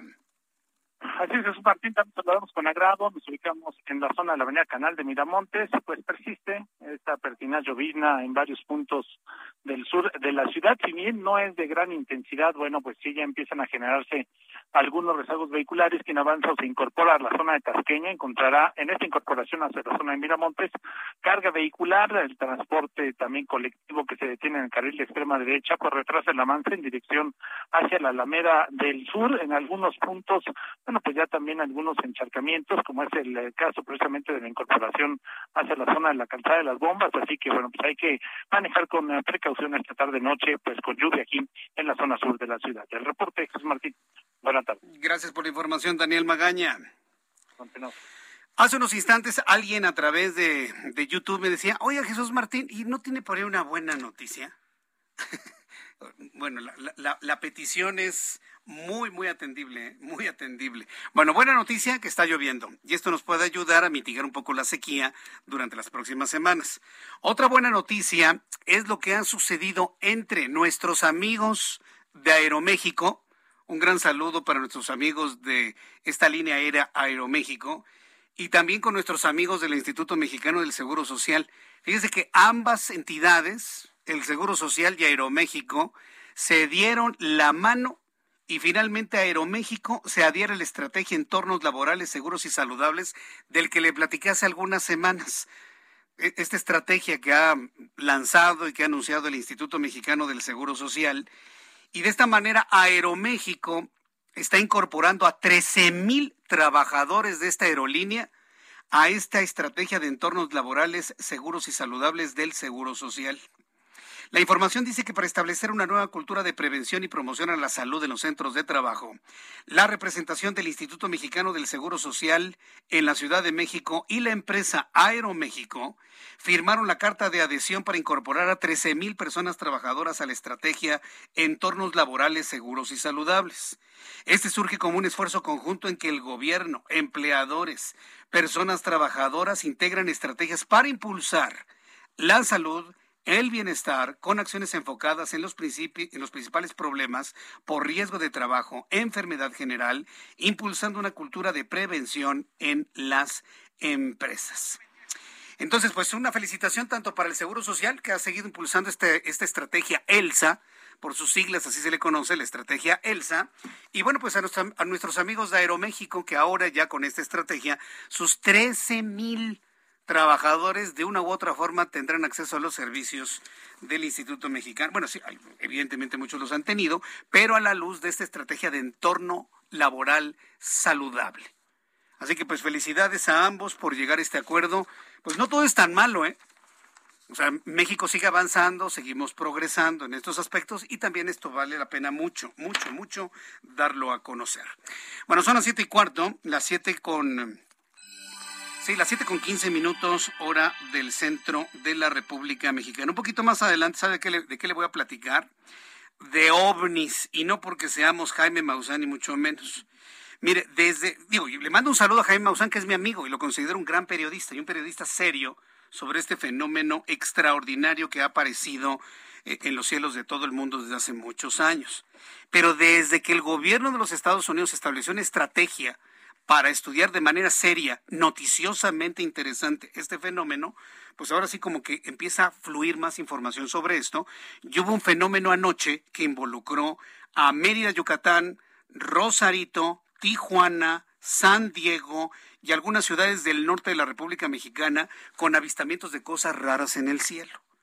Al ratito se lo voy a platicar, porque el asunto, lejos de ser algo que no tenga una base científica, hoy por hoy, ya con un una dedicación clara por parte del gobierno de los Estados Unidos a estudiar este fenómeno, se vuelve más que importante, se vuelve inclusive interesante y al mismo tiempo misterioso. Así que al ratito le platico lo que sucedió en estas entidades de la República, inclusive en los Estados Unidos. ¿eh?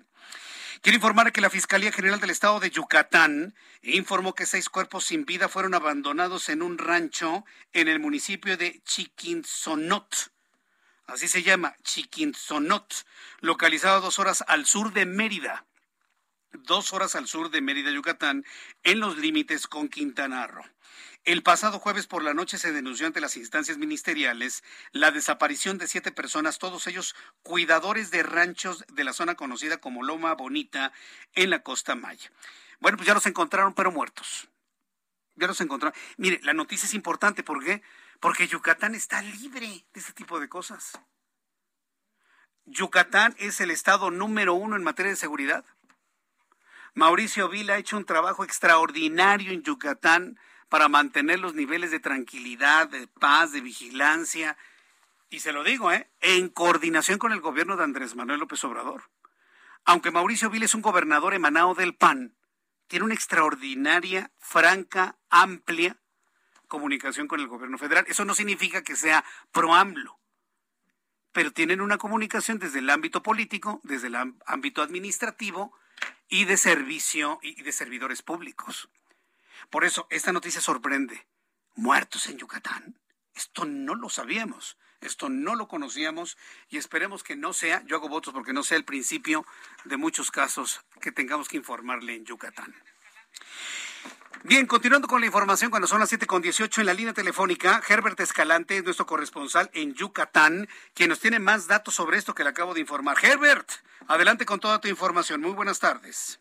Muy buenas tardes. Así es, la Fiscalía General del Estado de Yucatán trasladó ayer a Quintana Roo los ocho cuerpos encontrados sin vida el pasado fin de semana en un rancho de Chiquinzonot a fin de que sean entregadas a las autoridades ministeriales para continuar con las investigaciones sobre este crimen, tras confirmarse que la mayoría corresponde a los pobladores secuestrados en Izcalac, en ese estado vecino.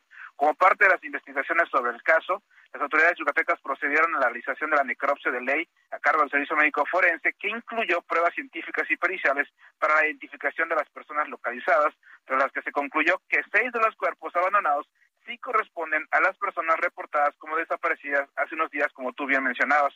La Fiscalía informó que faltan por identificar dos de ellos debido a su avanzado estado de descomposición, proceso que continuarán las autoridades ministeriales de Quintana Roo. Tras el levantamiento de pruebas y el procesamiento del sitio, especialistas de la Fiscalía de Yucatán, que trabajaron en el caso de manera coordinada con las de Quintana Roo, confirmaron que no se encontraron indicios de que las personas localizadas en el rancho hayan sido privadas de la vida aquí en Yucatán, sino todo parece indicar que ocurrió en Quintana Roo y que aquí vinieron a aventar los cuerpos. Luego de los resultados del cotejo de identidad, eh, y de las análisis de las señas particulares y la necropsia, eh, se dio a conocer que la causa de muerte incluyó este, heridas por arma de fuego, así como de arma blanca y golpes. Ahora será cuestión de que las autoridades de Quintana Roo continúen con las investigaciones porque ya los cuerpos fueron trasladados a Quintana Roo y bueno, efectivamente se tratan de trabajadores de un rancho ahí en Iscalac, en Quintana Roo, que fueron secuestrados por personas fuertemente armadas y bueno, lamentablemente sus cuerpos aparecieron en un rancho en Yucatán. Chiquitzonot está en el límite de, eh, entre Yucatán y Quintana Roo. Esa es la información que tenemos de este Gracias, Herbert, por la información. Eh, eh, esperemos que esto no se acumule, casos como estos no se acumulen en el tiempo, Herbert. Pues es esto, teníamos información de un caso similar, pero del 2007, en la época de Ivonne Ortega Pacheco, cuando aparecieron cuerpos decapitados. Desde entonces no, no habíamos visto algo así en Yucatán. Y bueno, las autoridades han hecho énfasis en que estos cuerpos no fueron asesinados aquí, sino más bien eh, los cuerpos los vinieron a, lamentablemente a tirar en el rancho. Entonces esa es la información que ha arrojado las investigaciones y por eso mismo las autoridades de Quintana Roo eh, eh, continúan con las investigaciones del caso. Gracias por esta información, Herbert. Estamos en contacto. Bonita tarde. Hasta luego. Si nos vamos a la lógica de Alejandro Moreno, el líder del PRI, con lo que acaba de anunciar de que el PRI va a presentar como propuesta, entonces bajo la lógica de Alejandro Moreno significa que estas personas no hubiesen sido asesinadas si hubieran estado armados hasta los dientes con armas de 9 milímetros y se hubieran defendido de los secuestradores. A ver, a ver si entendí. Bajo la lógica de Alejandro Moreno, esta tragedia no hubiese ocurrido. Se hubieran defendido, entonces los muertos serían los otros, los secuestradores. ¿Ve lo que le digo? ¿Ve lo que le digo? Hay que ponerle nada más un poquito de, de mente y aplicar lo que se dice en ejemplos prácticos como el que le acabo de decir. Ay, mi país, pobre de mi país. Pero en fin, precisamente uno de los grandes problemas de inseguridad, ¿sabe lo que es? Es andar en las carreteras y a las autopistas. Yo le he comentado que es tristísimo que no podamos ir como, como viajeros por una carretera federal porque entonces ya le cerraron, ya lo robaron, ya lo balearon, que piensan que son del, del grupo del narco de enfrente, y usted sin deberla ni temerla, ¿sí? Eso para los particulares. ¿Qué tal los choferes de trailers con mercancías? Precisamente ayer le daba cuenta de que ya no se están robando las pantallas, las computadoras, nada absolutamente. Se están robando los alimentos, se están robando la comida. Quiero darle la bienvenida al ingeniero Leonardo Gómez, presidente de la Asociación Nacional de Transporte Privado, que me acepte esta comunicación hoy en el Heraldo Radio. Estimado ingeniero Gómez, bienvenido, muy buenas tardes. Hola Jesús eh, Martín, eh, muy buenas tardes, noches, gracias por permitirnos estar contigo y tu auditorio. Entonces, lejos de combatir el fenómeno del robo de tráileres en carreteras y autopistas, ¿está aumentado 6%? Sí, mira, primero, si me permites eh, compartir eh, que como ANTP estamos ocupados por el lamentable tema del robo del transporte de carga, principalmente por el grado de violencia hacia los conductores de las unidades, también señalar que toda vez que las mercancías que se roban, pues impactan a la industria, al transporte, al consumidor final, ya que los productos robados eh, se comercializan en mercados compitiendo con los mercados formales, ya que los ladrones eh, los venden por debajo de su precio de producción e impactan al mercado. Y déjame darte algunos datos, eh, hechos y datos oficiales. Eh, del Foro Común, eh, la Secretaría Ejecutiva del Sistema Nacional de Seguridad Pública nos ha señalado que el incremento al robo ha sido del 3% en comparación con el mismo periodo del 2021. Y a, la fecha suman alrededor de 3.538 eh, carpetas, en donde el 87% ha sido con violencia y retienen a los operadores. En el fuero federal, la Fiscalía General de la República nos reporta que ha incrementado el 4% en el mismo periodo, siendo estos alrededor de 5.292. Y como bien lo señalabas hace un rato, eh, la Fiscalía General señala que el principal eh, robo está siendo alimentos y abarrotes, materiales para la construcción, refacciones y productos automotrices y electrónicos, así como el tema de los hidrocarburos. En las carreteras más eh, donde hay mayor índice de robo eh, está el libramiento del sur de Celaya, en, este, en, Guanajuato, la carretera Orizaba-Veracruz, eh, Córdoba-Veracruz, la autopista México-Querétaro. Ingeniero Gómez, ingeniero Gómez, le voy a pedir por favor que me vuelva a mencionar los tramos más peligrosos de más robos después de los anuncios. Tengo que ir a los mensajes y regreso enseguida con usted. Estamos conversando con el presidente de la Asociación Nacional de Transporte Privado. Escucha las noticias de la tarde con Jesús Martín Mendoza. Regresamos. Heraldo Radio, con la H que sí suena y ahora también se escucha.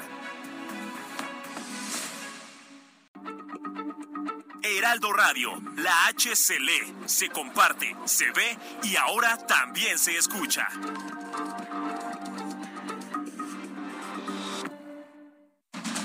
Continúa Heraldo Noticias de la tarde con Jesús Martín Mendoza.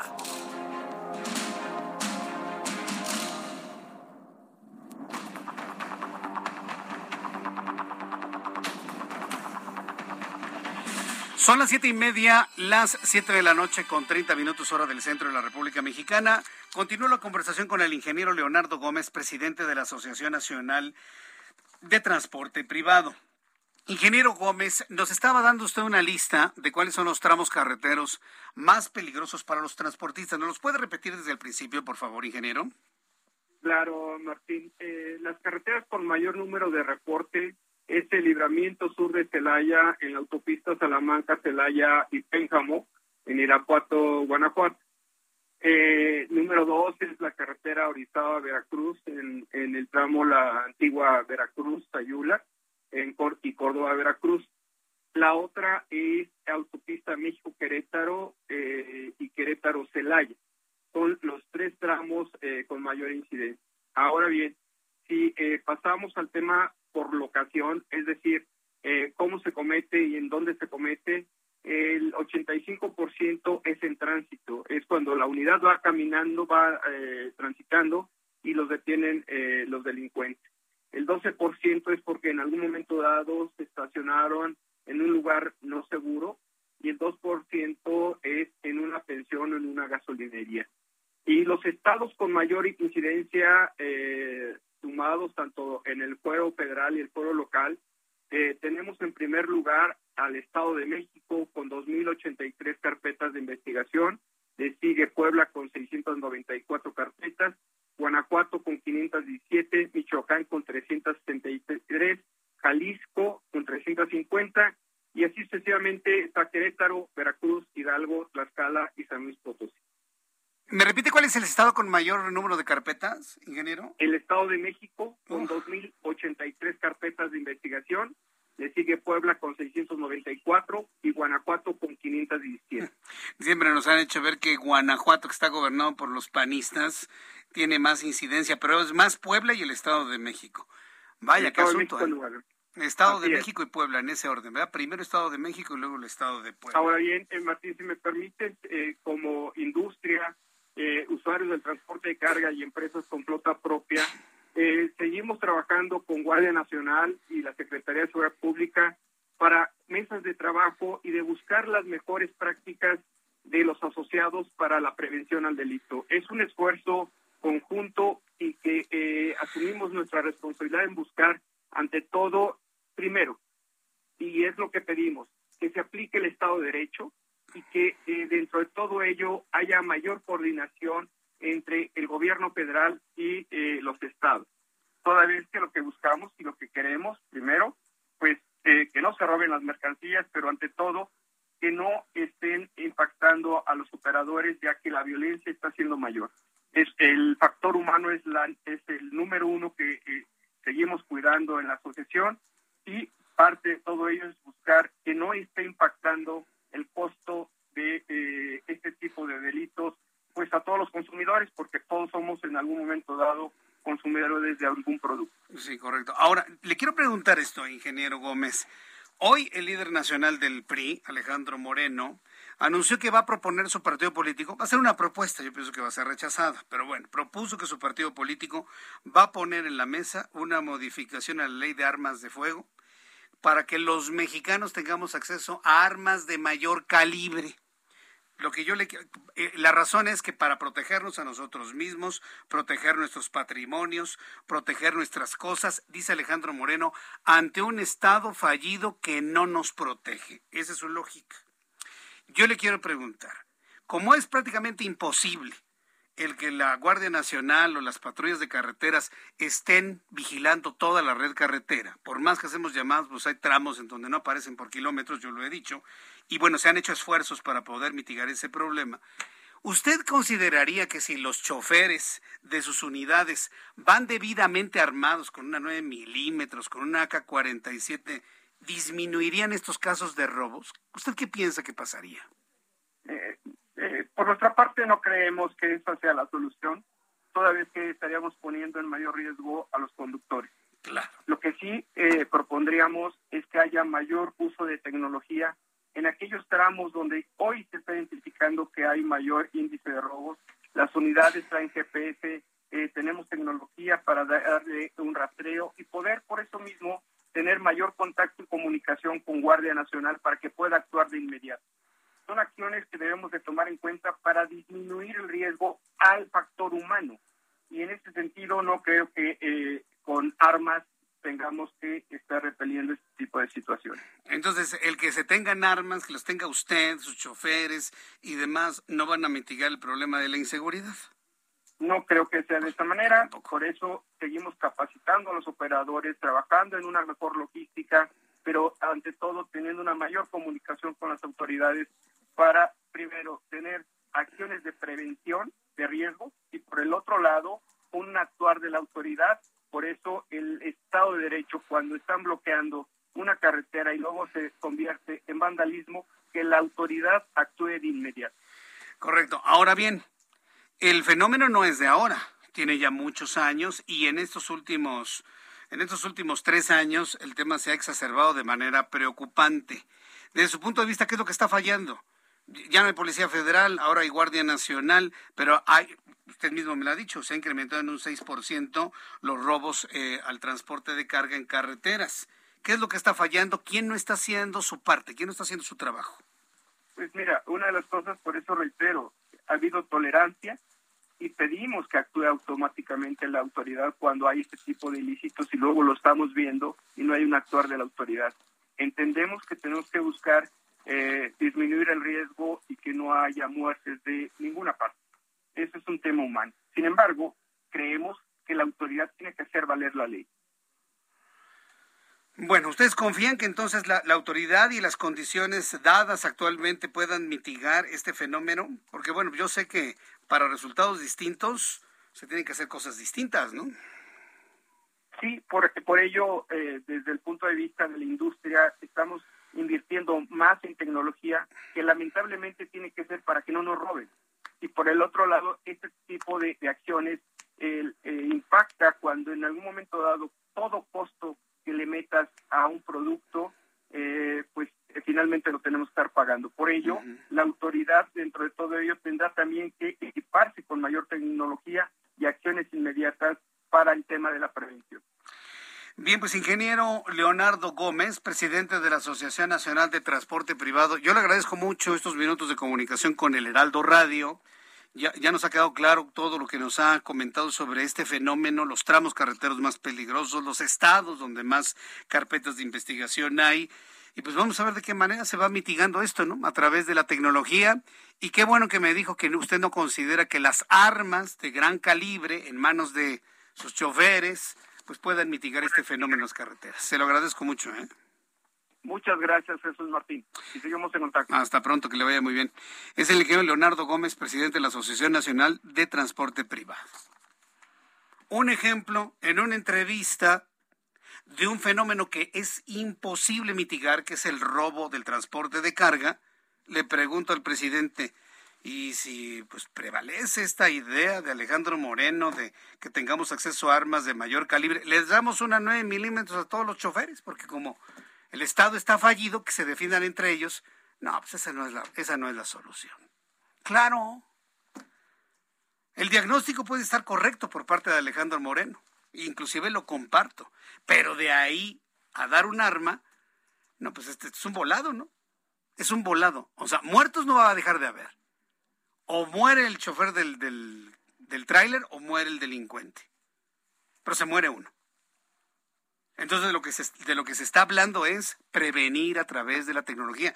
Esa propuesta me gustó más que el de las armas, el de la tecnología. Y también pues un, una llamadita, ¿no? A quienes deberían estar vigilando esos tramos. También eso importa porque la presencia, no con patrullas de cartón, por Dios, a mí me tocó verlas en algunas carreteras del Estado de México. Patrullas de cartón. O sea, tienen que ser patrullas de verdad, de metal, con hombres y mujeres de carne y hueso, como un elemento disuasivo. Entonces, por favor, yo, pienso que sí, las de cartón son para disminuir la velocidad. A mí me ha tocado, ¿no? Que de repente, China, ahí está una patrulla, cuando ve, pues son de cartón. Dices, bueno, está bien. Yo creo que ya algunos delincuentes saben que son de cartón, ¿no? No, algo teníamos que hacer, todos juntos, todos, todos. Y la denuncia de los hechos también me parece que es una parte importante en la cual todos debemos colaborar. Son las 7.40, faltan 20 minutos para que sean las 8, hora del centro de la República Mexicana. Noche de ovnis, noche de ovnis, ¿puede usted creerlo? Anoche, entre, el fenómeno empezó hacia las 10 de la noche y a través de las redes sociales, el periodista Jaime Maussan, pero más que, que nuestro buen amigo Jaime Maussan, a quien le envío un fuerte abrazo, eh, el público en general, el público en general eh, estuvo subiendo videos de unas cosas que volaban. bueno, es que no volaban.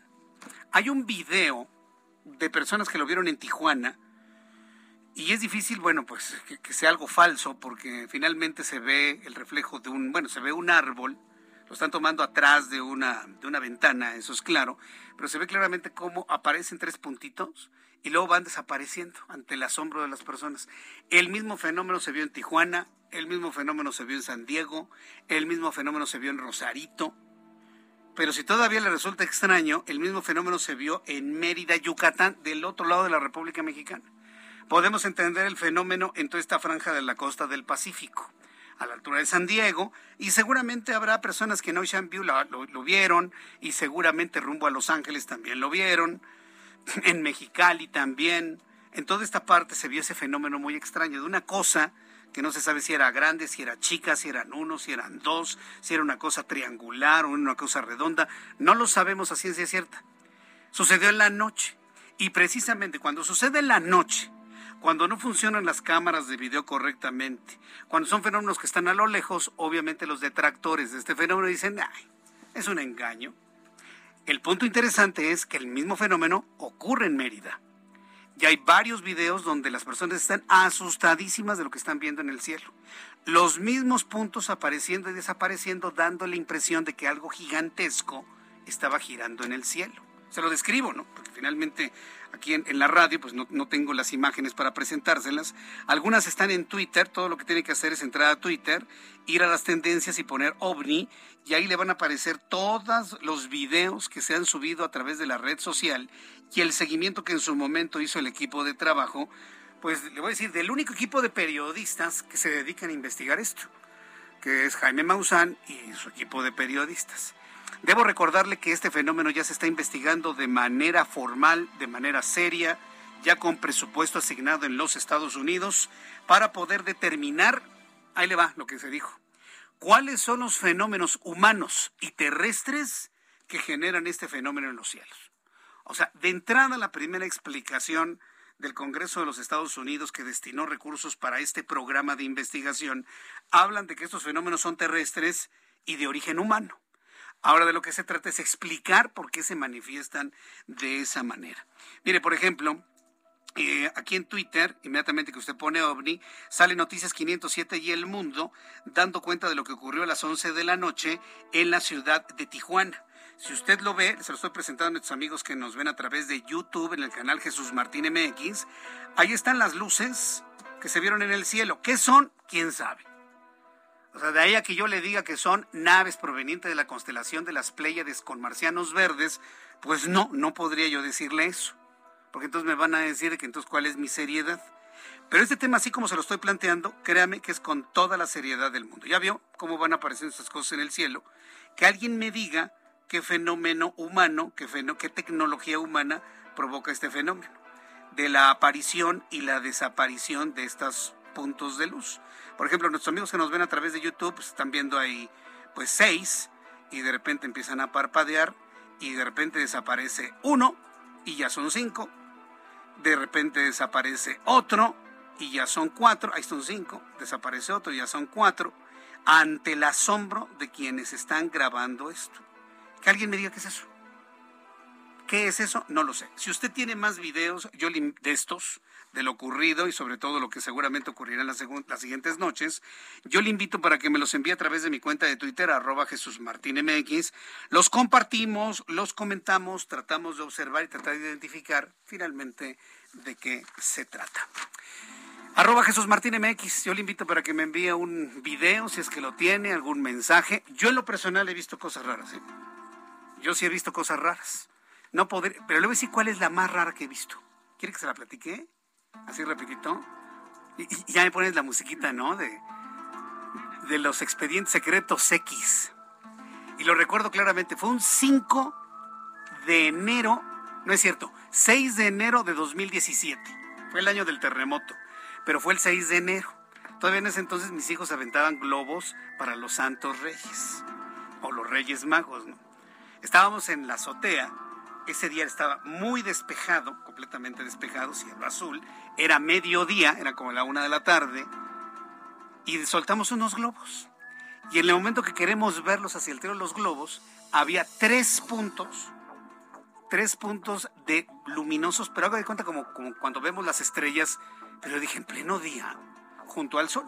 Obviamente yo no veía el sol, sino que la pared de un edificio me cubría el sol y nada más veía su resplandor y en medio del resplandor, que es una zona donde normalmente no miramos los seres humanos, ahí estaban los tres puntos. Cuando le dije a mi esposa, mira lo que hay en el cielo, en ese momento desaparecieron. Pero fue así una visión de dos, tres segundos. Pero dije, haga de cuenta como unas esferas muy metálicas, muy brillantes, tres, que no se movían y que estaban tan brillantes como el sol, le puedo decir. Sorprendente, ¿no? Todos tenemos alguna historia. ¿Qué eran esas cosas? Pues no lo sé. Pero ya de ahí a que le diga que estaban ahí seres con antenas y 20 ojos, pues no, ¿no? Entonces ya, ya ahí sí ya nadie me la cree. Pero no, sí fue, vi esas cosas raras en el cielo, lo compartimos, lo vimos y pues ahí quedó finalmente. ¿Qué podemos hacer ante? Ah, y luego Ian. Ian grabó una cosa que salía del volcán Popocatépetl, ¿se acuerda? ¿Se acuerda que se lo compartimos una vez que andábamos en el volcán Popocatépetl? Lo tiene él en un short en su cuenta, por si lo quiere usted visualizar. También un punto negro que salía del cráter lo grabó Ian finalmente en uno de sus videos. Bueno, cuando son las 7.47, ya está aquí, ¿no? De, pues ya, ya está aquí de, de, Star Trek y todo, ¿no? ¿Cómo? A ver. Rica ya, rica ya, rica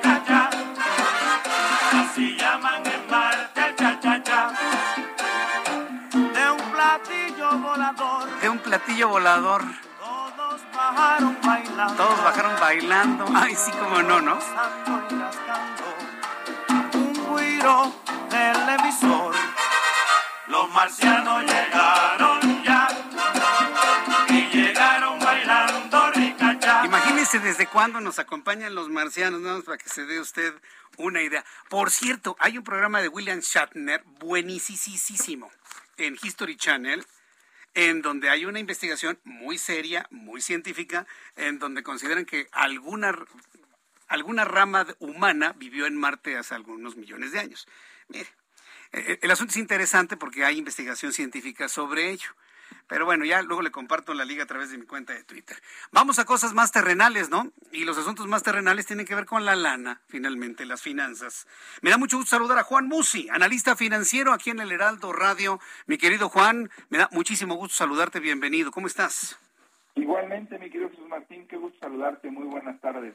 ¿Qué, tenemos en este momento de, de, lo sucedido luego de los cambios de política monetaria la semana pasada en México y en los Estados Unidos, Juan?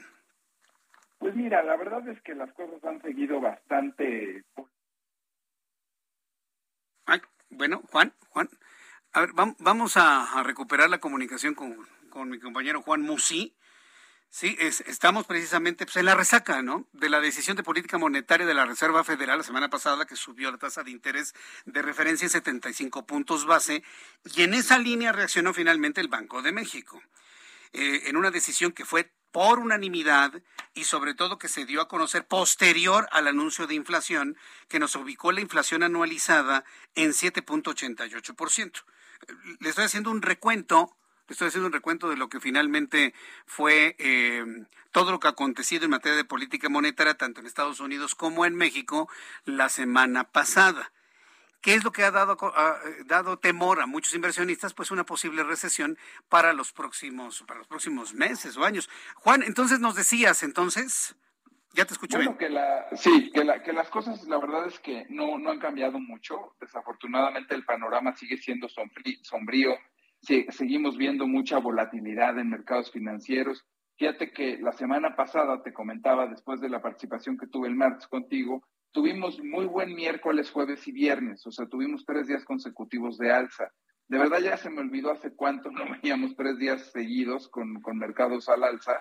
Y bueno, pues ayudó en parte a tranquilizar y, eh, digo, en retrospectiva y con los descuentos que hemos tenido en los mercados este año, pues no te voy a decir que se recuperó mucho, pero bueno, pues eh, el hilar tres jornadas consecutivas creo que significó, significó bastante.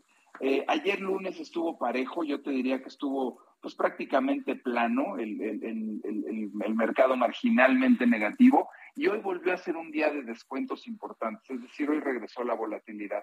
¿Qué es lo que está pasando? Pues que mucha gente está especulando, muchos analistas, inversionistas y desde luego que eh, manejadores de fondos de inversión, que la recesión en Estados Unidos es inminente y que va a llegar muy pronto. Yo sigo pensando que sí es posible que llegue una recesión, pero que no va a llegar pronto. Cuando analizas la información financiera y económica de Estados Unidos, de Europa, aunque sí ya se ve una desaceleración, seguimos en zona de expansión, es decir, seguimos viendo números positivos, menos fuertes y menos buenos que los que estábamos viendo en el 21 y los que empezamos viendo al arranque del 2022, porque acuérdate que venimos de un año de encierro y de confinamiento y de crecimiento negativo, entonces pues todo prácticamente era recuperación. Eh, ¿Qué va a pasar hacia adelante, mi querido Jesús Martín? Pues yo creo que no veo en el corto plazo que la inflación ceda, que ese es un tema importante, la inflación va a seguir siendo un tema.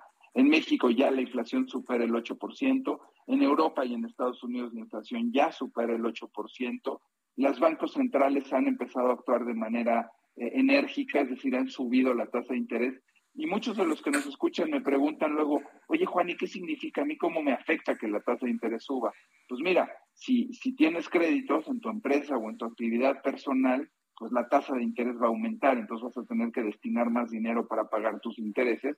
Y lo que persigue la política monetaria es justo que cuando pagues más por tus créditos, entonces gastes menos y eso eh, presione menos a los productos y al alza de precios. Ese es el objetivo detrás de un alza de tasa de interés por parte de los bancos. Y del otro lado están los ahorradores que se van a beneficiar con mejores tasas de interés. Por ejemplo, hoy hubo subasta de CETES, estos papeles que, gubernamentales que emite el gobierno federal, y a 28 días ya puedes ganar arriba el 7,5%, desde luego bruto, hay que descontarle impuestos y comisiones, pero ya, por ejemplo, a plazos arriba de un año, puedes tener tasas incluso por arriba del 9,5%. Entonces, pues evidentemente hay afectados y hay perjudicados. Al final las tasas altas, te diría yo que lastiman más de lo que eh, eh, benefician, porque también los gobiernos federales tienen que destinar más recursos para el pago de los intereses de la deuda que emiten, ¿no? Entonces no se ve que pueda cambiar pronto el panorama, mi querido Jesús Martín. Hoy, como te decía, fue un día en el que todo se volvió a subir, el petróleo arriba de 111 dólares. Ojo, hay reunión del OPEP esta semana, ojalá y se pongan de acuerdo para bombear más petróleo y que esto pueda bajar el precio y con ello también pueda bajar un poquito la inflación. Eh, hay reunión de bancas centrales del mundo en Portugal, hay reunión de G7 y te juro que en la agenda la discusión es la misma. ¿Qué vamos a hacer con la inflación? ¿Qué vamos a hacer con las tasas de interés? y cuándo va a llegar la recesión. Básicamente esa es la agenda. Y sin poder olvidarnos del COVID, desde luego, ¿no? Claro. No, cambia mucho el panorama. A, ver la reunión de la OTAN, ¿no? También que nos arroja, ¿no? ¿Alguna presioncita por ahí económica que veas en el encuentro OTAN ahí en Madrid? Por supuesto, claro, se me olvidó mencionarlo. Por supuesto que eso también puede seguir trayendo consecuencias sobre la economía, porque ahí el gran tema es qué hacer con Rusia y Ucrania y si seguir con las sanciones enérgicas a Vladimir Putin. Juan, compártenos por favor tu cuenta de Twitter para que el público pueda entrar en contacto contigo, ver tus videos diarios, seguirte, pedirte orientación. ¿A dónde te escriben? Con mucho gusto en arroba Juan S. Musi, arroba Juan S. Musi. Como sabes, con el gusto de colaborar contigo y con tu auditorio para tratar de aclarar dudas y preguntas económicas financieras. Siempre es un enorme gusto tenerte en nuestro programa. Te agradezco tanto tu disponibilidad, mi querido Juan. Te envío un fuerte abrazo. igualmente, mi querido Jesús Martín. Un abrazo de regreso. Gracias, hasta pronto, que te vaya muy bien. Es Juan Musi nuestro analista financiero aquí en el Heraldo Radio. ¿Qué cree? Se nos acabó nuestro programa del día de hoy. Le invito para que se quede con nosotros en la programación del Heraldo Radio, Heraldo Televisión. Yo lo espero mañana por el 8 a las 2, por el canal 8 a las 2 de la tarde con todas las noticias Heraldo Televisión. 6 de la tarde, Heraldo Radio, 7 de la noche en Monterrey, Nuevo León. Gracias, hasta mañana. Que pase buenas noches. Esto fue Heraldo Noticias de la tarde con Jesús Martín Mendoza.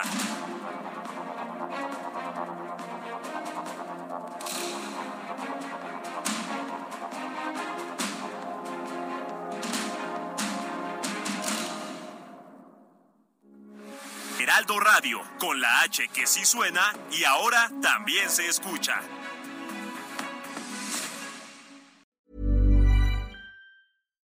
When you make decisions for your company, you look for the no-brainers. And if you have a lot of mailing to do, stamps.com is the ultimate no-brainer. It streamlines your processes to make your business more efficient, which makes you less busy. Mail checks, invoices, legal documents, and everything you need to keep your business running with stamps.com. Seamlessly connect with every major marketplace and shopping cart Schedule package pickups and see your cheapest and fastest shipping options from different carriers with rates up to 89% off USPS and UPS rates. And with the stamps.com mobile app, you can take care of mailing and shipping wherever you are. Make the same no-brainer decision as over 1 million other businesses with stamps.com. Sign up with code program for a 4-week trial plus free postage and a free digital scale. No long-term commitments or contracts. That's stamps.com. Code program.